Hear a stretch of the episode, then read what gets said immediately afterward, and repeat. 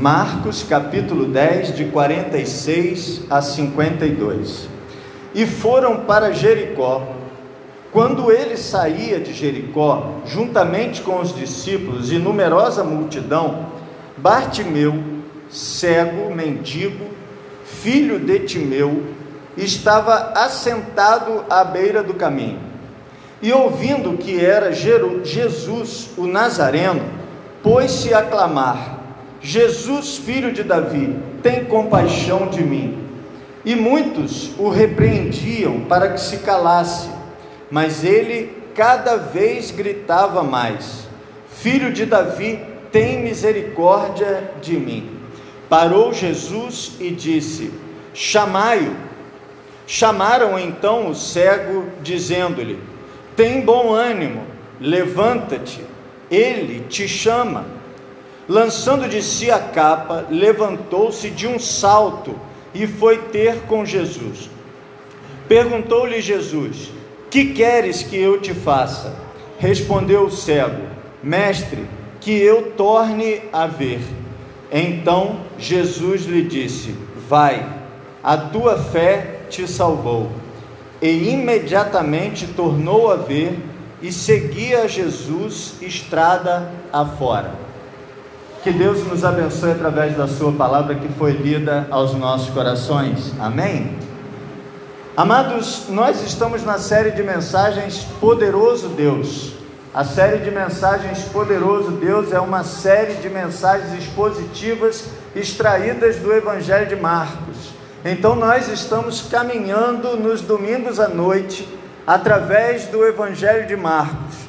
E quando eu digo que nós estamos caminhando no Evangelho de Marcos, nesta sessão, nesta parte em que se localiza o Evangelho de Marcos, bem como na maioria dos textos do Evangelho de Marcos, é caminhando mesmo, porque o Evangelho de Marcos é um evangelho de movimento. O Evangelho de Marcos é um evangelho em que as coisas vão acontecendo uma depois da outra num numa, numa ação muito intensa do nosso Senhor Jesus Cristo, numa movimentação muito intensa. Nós aprendemos no Evangelho de Marcos o sentido de urgência do ministério de Jesus. Quando a gente lê o Evangelho de Marcos, a gente compreende como Jesus conseguiu fazer tanto em tão pouco tempo. O nosso Senhor Jesus Cristo teve um ministério terreno em torno que durou em torno de três anos apenas.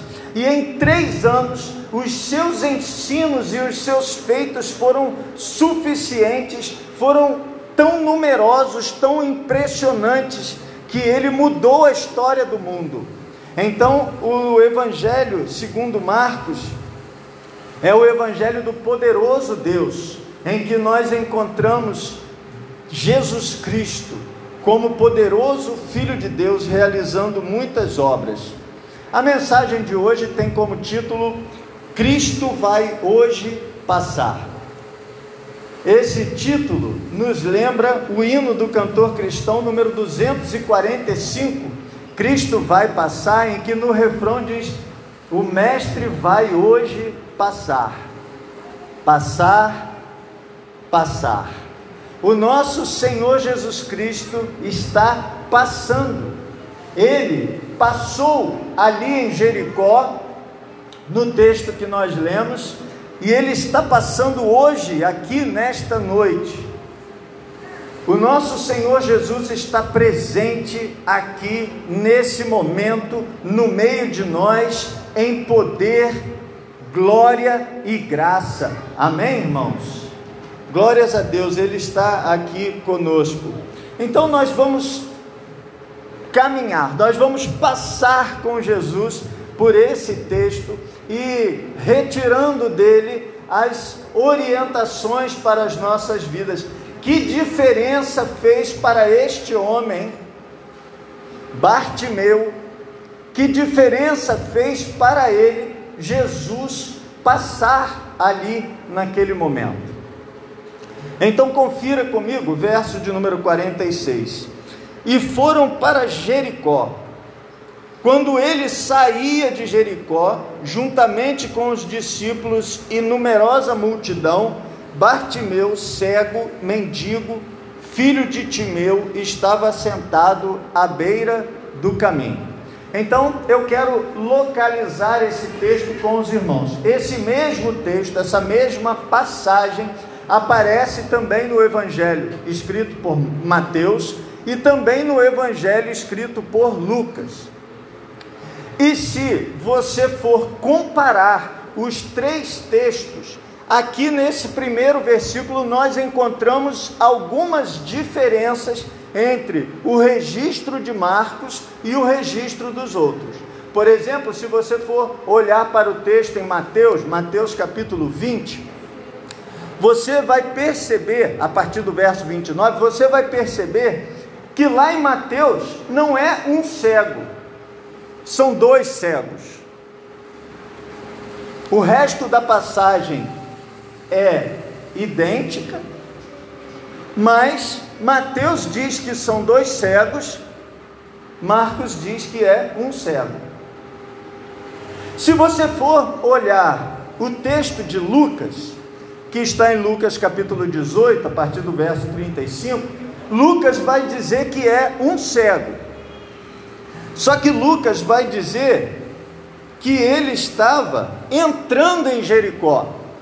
E aqui em Marcos nós encontramos que ele estava saindo de Jericó. O restante do texto também é semelhante. E aí algumas pessoas vão dizer que, olha, tá vendo, a Bíblia realmente tem erro. A Bíblia realmente não não bate um texto com o outro. Para mim, e eu espero que para você, isso só confirma a autenticidade da Bíblia. Isso só confirma que homens inspirados por Deus escreveram aquilo que viram conforme o seu ponto de vista. Quando nós olhamos para os três evangelhos, Mateus, Marcos e Lucas, nós encontramos que Mateus, que foi o escritor do evangelho de Mateus, era um dos discípulos quando nós estudamos o Evangelho de Marcos, nós vamos ver que Marcos não foi um dos discípulos, mas Pedro, que foi um dos três discípulos mais próximos de Jesus, era o autor intelectual do Evangelho de Marcos. Então, era como que Marcos e Pedro conversando e Marcos registrando aquilo que Pedro trazia em sua memória. E Lucas, ele mesmo diz no início do Evangelho que ele fez uma cuidadosa pesquisa. Então ele não foi testemunha ocular, mas ele pesquisou entre as pessoas que foram aquilo para escrever o Evangelho de Lucas. Logo, nós percebemos que eles não combinaram, que a Bíblia não tem a preocupação de mostrar para a gente, olha, tá vendo? É tudo igualzinho, minuciosamente igual. Até porque se os três evangelhos tivessem essa preocupação, não precisaria de três, bastava escrever um. Nós temos aqui então três pontos de vista. Para mim, sinceramente, não há necessidade de harmonizar esses três textos. Eles são a palavra de Deus, inerrante, abençoada para a nossa vida. Amém, irmãos? Mas como os comentaristas eles buscaram entender o que aconteceu, que pontos de vistas diferentes são esses, eu vou caminhar um pouco com os irmãos a respeito disso. Então, Mateus diz que foram dois cegos. Marcos e Lucas falam de um único cego. Só que Marcos e Lucas, em momento nenhum, dizem que não havia um outro cego. Logo, podemos entender, havia dois cegos, mas Marcos e Lucas prestaram atenção apenas em um. Perceba, irmãos, eles estavam no meio de uma multidão. Não era um ambiente de pouca gente, de muito silêncio, para que todos pudessem ver e ouvir tudo o que estava acontecendo. Pedro estava nessa multidão, Mateus estava nessa multidão e muitas outras pessoas estavam nessa multidão. Perceba, Jesus não estava parado em Jericó. Na verdade, Jesus não estava indo para Jericó. Jesus estava se deslocando para Jerusalém. Jericó ficava então no caminho para Jerusalém, um pouco antes de chegar a Jerusalém, bem perto mesmo, alguns quilômetros antes, ficava Jericó. Então Jesus vinha chegando ou vinha passando em Jericó. Nós vamos ver que ele estava realmente passando por ali e aquele tumulto, porque era a época da Páscoa. Você se lembra que Jesus, quando chega em Jerusalém, está na época da Páscoa? O texto nós vamos ver mais adiante, ele diz que Jesus chega em Jerusalém na época da Páscoa. Então, todos os homens judeus adultos, eles aprendiam desde cedo que deveriam ir a Jerusalém pelo menos uma vez por ano em uma das três festas, das quais a Páscoa era a festa principal. Então, muita gente, muitas caravanas estavam se deslocando para Jerusalém nesse tempo. Pessoas vindas de todos os lugares se deslocando para Jerusalém e naquele momento passando por por Jericó. Também é interessante nós pensarmos o seguinte: havia muitos bandidos que ficavam naquele caminho de passagem esperando pessoas passando sozinhas ou em pequenos grupos para assaltarem essas pessoas. Então as pessoas vinham e se encontravam. Pequenas caravanas vinham de todos os lugares e se encontravam em Jericó para seguirem em grandes caravanas para Jerusalém. Percebe por que, que havia uma multidão junto com Jesus ali? Essa multidão de pessoas que, inclusive, algumas dessas pessoas nem estavam caminhando, seguindo a Jesus. A gente pensa que são todos discípulos, mas o texto diz que, juntamente com os discípulos, tinha uma numerosa multidão. Então a multidão era composta de discípulos de Jesus e de muitas outras pessoas que não eram discípulos de Jesus. Está percebendo? Imagina isso essa multidão de gente andando, se deslocando, e de repente o cego começa a gritar. Mateus estava num ponto que ele viu dois cegos gritando, Pedro estava no outro ponto que viu apenas um cego gritando, mas a situação é a mesma. Ok? Muito bem, vamos prosseguir no texto e vamos ver o seguinte: Marcos diz para nós, junto com Mateus, que Jesus estava saindo de Jericó. Enquanto que Lucas diz que ele estava entrando em Jericó. Então ele estava saindo ou estava entrando? São duas coisas diferentes. Concorda, irmãos? Aí é difícil a gente entender que tem ponto de vista diferente. Mas eu vou dar uma informação para os irmãos, os irmãos vão entender que é só ponto de vista mesmo. Havia duas Jericós. Havia a antiga cidade de Jericó e a nova cidade de Jericó. Não tem cidade que tem antiga cidade e nova cidade? Eu nunca fui, mas eu já li que Salvador, na Bahia, tem duas cidades: tem a cidade alta e tem a cidade baixa. Então, se você está em uma, você pode pensar que alguém está entrando. Se você está na outra, você pode pensar que alguém está saindo. Existia uma Jericó antiga em ruínas, que havia sido destruída em conflito tempos antes. E depois foi construída uma nova cidade de Jericó, um pouquinho para frente daquela antiga. E a maioria dos moradores de Jericó morava nessa nova cidade de Jericó. E aí nós entendemos que Marcos e Mateus estão olhando do ponto de vista da antiga cidade de Jericó. Jesus estava saindo da Jericó antiga. É, o ponto de vista dos judeus,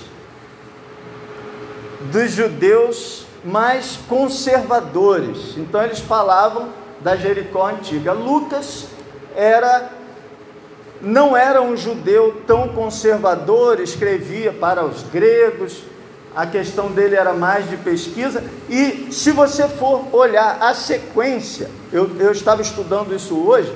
Se você for olhar a sequência no Evangelho de Lucas, ele vai falar da, daquela história de Zaqueu.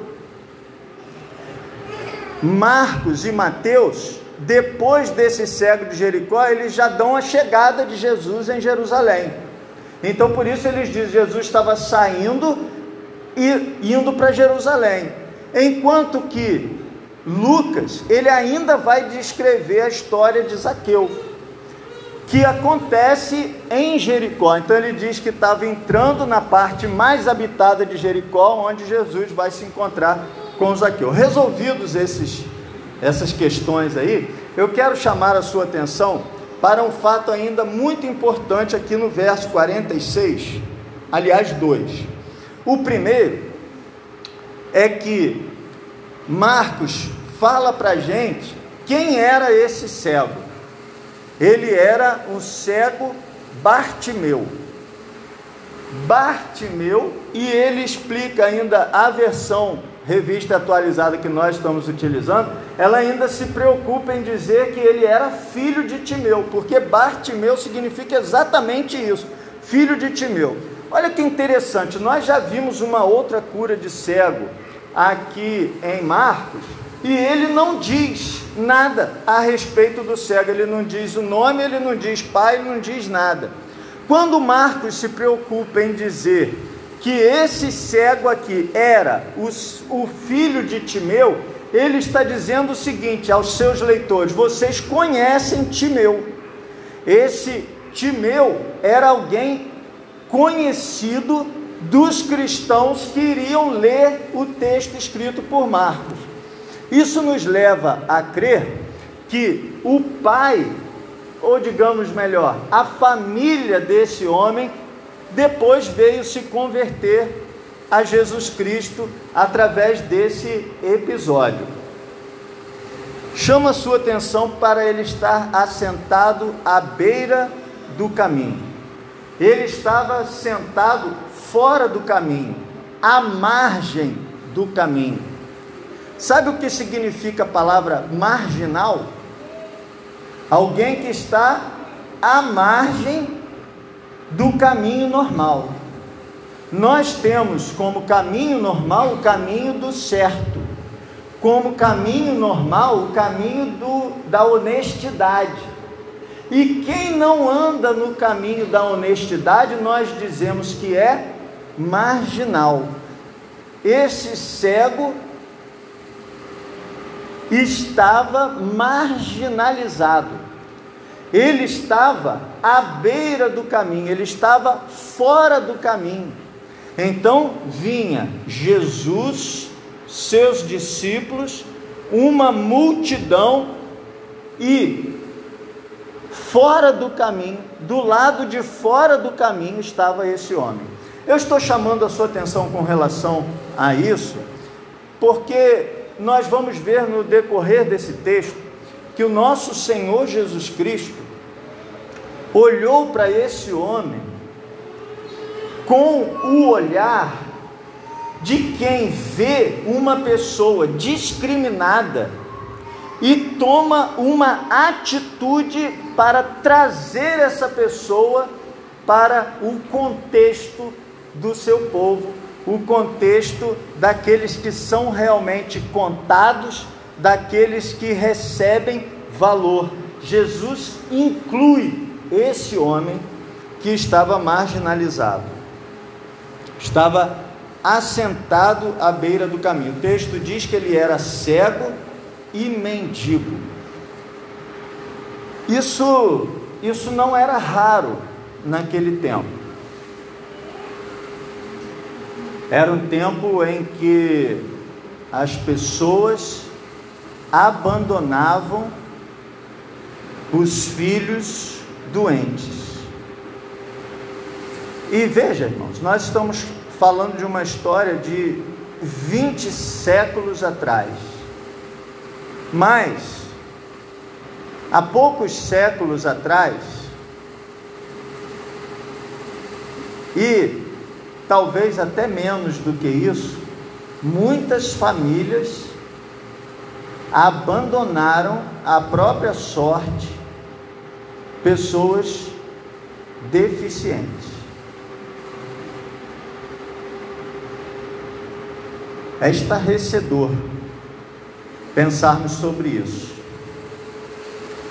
Mas como o texto diz que Timeu era alguém conhecido, eu quero crer que ele ainda não era cristão nesse tempo e que ele veio se converter depois.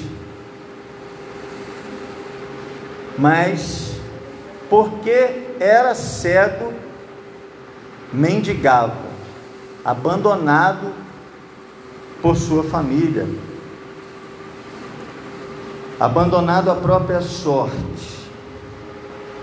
Verso 47 e ouvindo que era Jesus o Nazareno, veja, esse nome, Jesus, não era um nome assim estranho.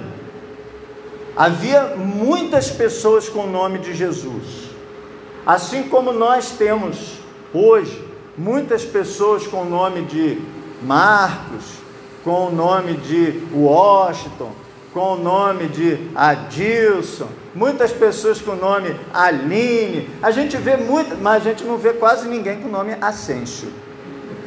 Quando você fala assim, Ascenso chegou, você não precisa dizer meu sobrenome, você não precisa dizer de quem eu sou filho, você não precisa dizer nada disso, né, Leanderson? Não precisa dizer nada disso. Mas Jesus era um nome comum. Então, ele vem com a descrição: Jesus, o Nazareno.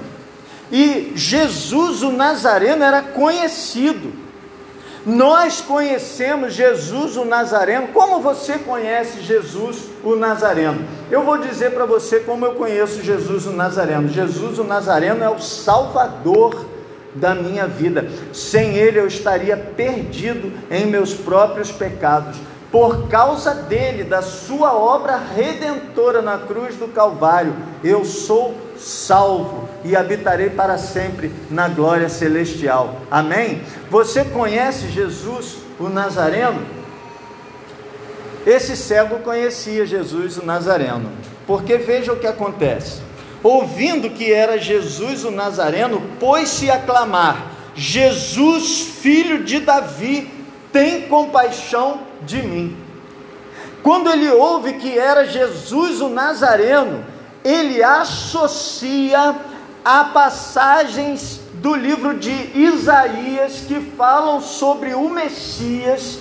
Esse Jesus, filho de Davi, era um título messiânico, era um título que falava daquele Salvador, daquele resgatador, daquele redentor que nasceria no meio de, do povo da linhagem, da descendência de Davi. Então, quando ele chama Jesus filho de Davi, ele chama com fé no seu coração. Ele diz: opa, está passando por aqui alguém diferenciado tem uma multidão passando aqui, mas no meio dessa multidão existe um homem que vai fazer diferença na minha vida. Meu amado Jesus está passando aqui, Jesus está aqui no meio de nós e não é qualquer Jesus, e não é qualquer pessoa, é Jesus, filho de Davi. Esse homem então clama com com conhecimento, ele clama com fé. Mas nem todo mundo ficou satisfeito. Olha o verso 48. E muitos o repreendiam para que se calasse. É. Quando a gente tem fé, Muita gente desconfia da nossa fé. Quando a gente tem fé e começa a falar de Jesus, com Jesus, e começa a viver por Jesus, muita gente quer nos calar. Muita gente quer dizer para a gente parar com isso, para com essa bobagem. Para com essa história de Jesus. Isso é folclore. Isso é coisa do passado.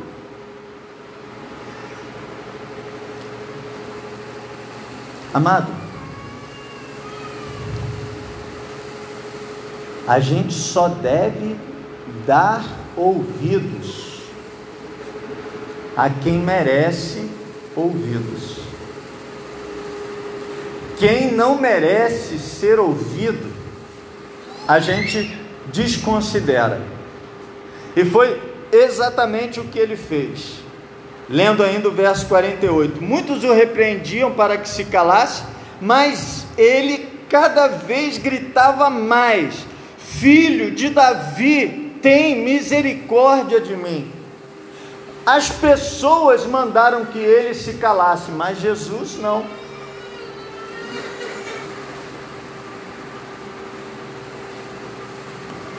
Tem gente que diz que criança atrapalha.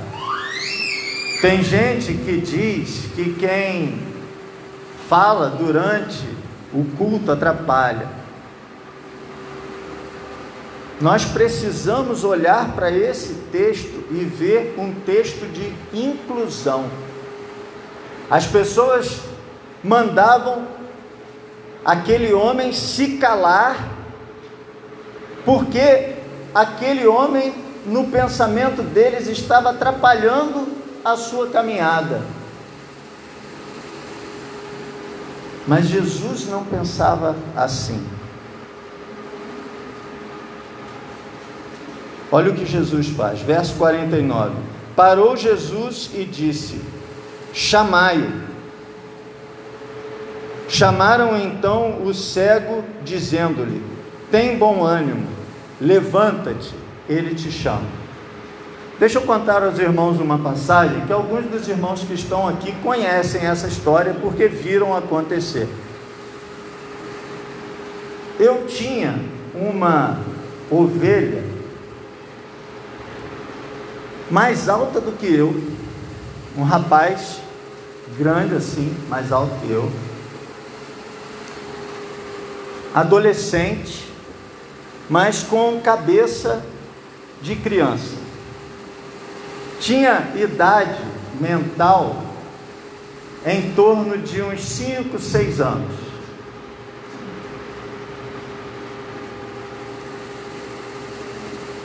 A avó era membro da igreja e ele estava sempre lá. Ô oh, pastor, ô oh, pastor. Aí um dia eu estava pregando, como estou aqui, concentrado naquilo que eu estava falando, e ele entrou por lá, assim eu não vi, ele subiu aqui, chegou por trás e me deu um abraço por trás que quase me derrubou.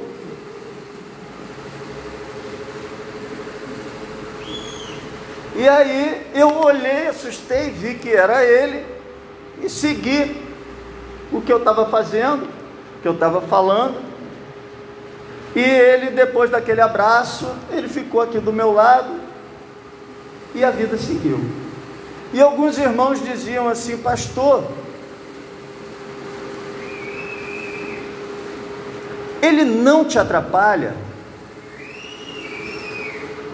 Eu disse não, ele não me atrapalha.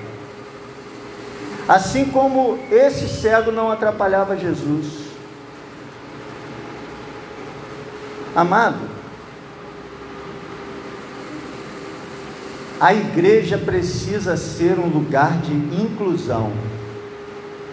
A igreja precisa ser um lugar de aceitação. A gente quer que todo mundo seja igual a gente. Só que as pessoas não são todas iguais. Tem pessoas que não conseguem ter o mesmo grau de concentração. A minha mãe diz que eu era um tipo de criança que se você deixasse sentado aqui, eu ficava. Eu descobri isso agora recente que ela fala isso sobre mim. Eu até então não sabia. Mary estava falando isso para mim hoje que mamãe falava, Ascenso era o seguinte: se você deixasse ele sentado aqui, ele ficava. Se você esquecesse dele, você podia levar duas, três horas e ia voltar e achar ele sentado ali. Mas eu posso querer que toda criança seja assim, irmãos? Quem tem dois filhos sabe que um não é igual ao outro. Que eles são diferentes. Nós somos todos filhos de Deus diferentes e precisamos nos aceitar.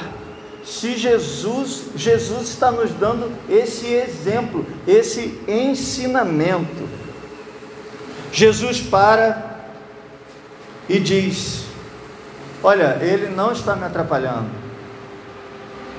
Eu estou passando aqui hoje para abençoar a vida dele. Chamaram então, dizendo-lhe: Tem bom ânimo, levanta-te, ele te chama. Olha como ele levanta, verso 50. Lançando de si a capa, levantou-se de um salto e foi ter com Jesus. Para um mendigo, a capa era a coisa mais importante, o bem mais importante da sua vida. Como ele era mendigo, ele morava na rua. Essa capa servia de local de forro para o chão para se deitar. Essa capa servia de cobertura no tempo do frio. Essa capa servia de cobertura na hora da chuva. Essa capa servia para tudo. Se tem uma coisa que ele deveria ser apegado, era a sua capa. Mas na mesma hora, quando Jesus chama, o que ele faz? Lança de si a capa e segue para Jesus. A capa representava o seu estado anterior. Que fé, irmãos. Ele não vai para Jesus pensando assim: se não der certo, eu volto. Se ele fosse para Jesus pensando: se não der certo, eu volto, ele levava a capa. Quando ele deixa a capa, ele mostra certeza de que ele iria com Jesus e que esse essa era a solução para o seu problema. Amado do Senhor, Talvez você tenha entrado aqui nessa noite duvidoso se Jesus é mesmo a solução para a sua vida. Pois eu digo para você, lance fora a dúvida. Jesus é a solução para a sua vida. E ele lançou de si a capa e levantou-se num salto você já viu cego levantar para andar? Porque quando ele levanta para ir para Jesus, ele ainda está cego.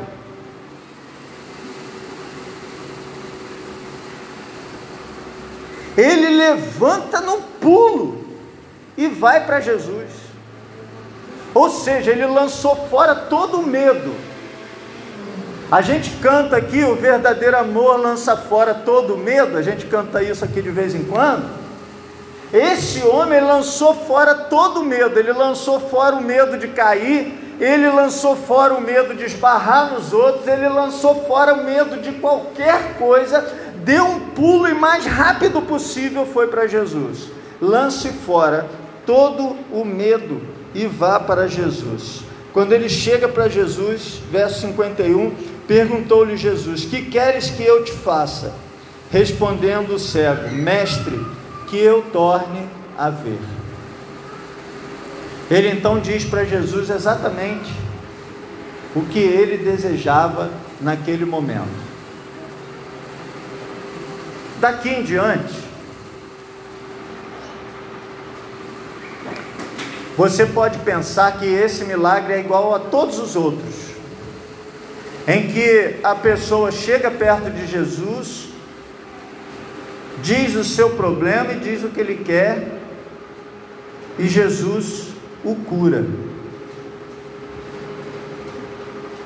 Aquele homem sabia quem era Jesus, aquele homem vai até Jesus, aquele homem clama por Jesus, ele tem fé que Jesus pode curá-lo,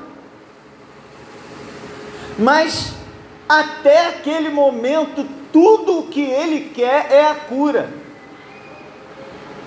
Quando ele chega perto de Jesus, Jesus pergunta: O que, que você quer? E ele diz: Ser curado.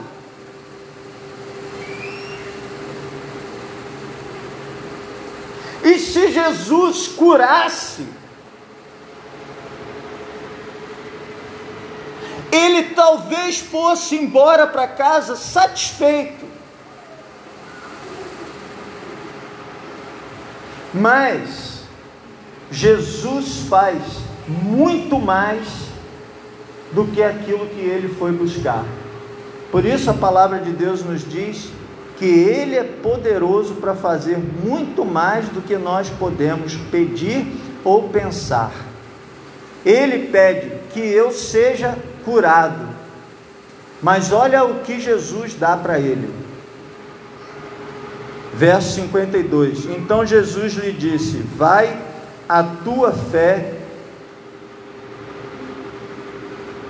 te salvou. E não a tua fé te curou. A cura para Jesus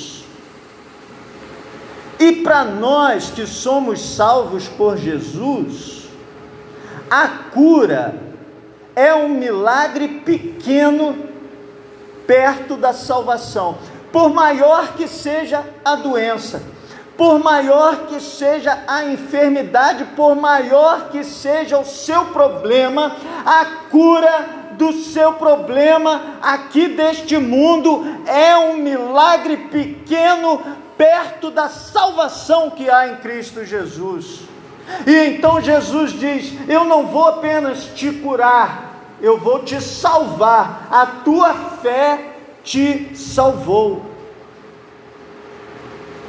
E sabe por que, que nós temos certeza que ele foi salvo espiritualmente? Você viu Jesus dizer: Vai, vai. Mas sabe para onde que ele vai? Ele vai para onde Jesus também vai.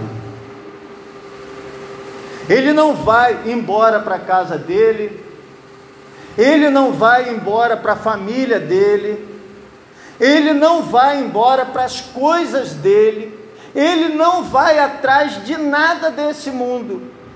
O texto termina dizendo: E imediatamente tornou a ver e seguia Jesus estrada fora. Ele então recupera sua vista, ele então recebe o milagre completo. A cura da visão material, digamos assim, mas também o restabelecimento da visão espiritual. Aquele homem salvo por Jesus caminha agora com Jesus. Talvez você já tenha recebido milagres de Deus na sua vida.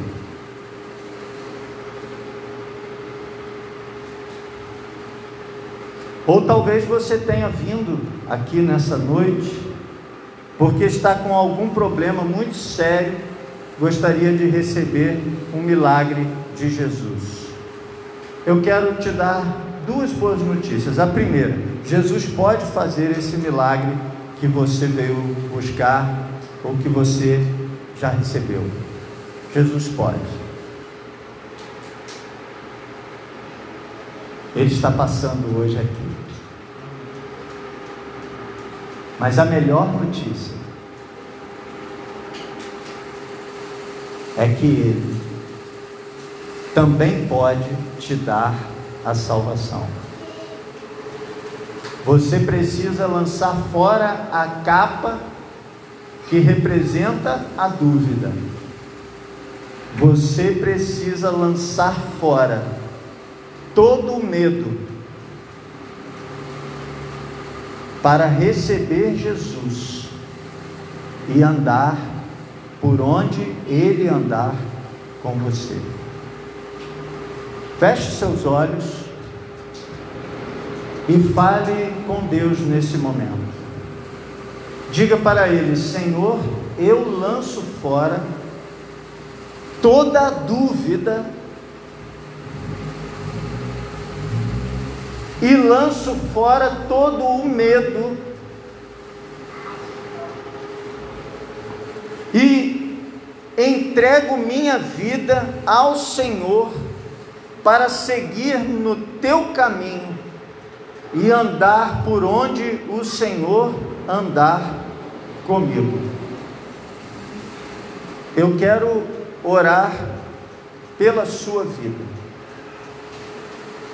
Se você fez essa oração de entrega, onde você está, levante a sua mão, porque eu quero orar por você. Se você orou e disse: Senhor, eu entrego minha vida nas tuas mãos, lanço fora toda dúvida, todo medo e quero caminhar contigo. Eu quero orar com você. Levante a sua mão onde você está.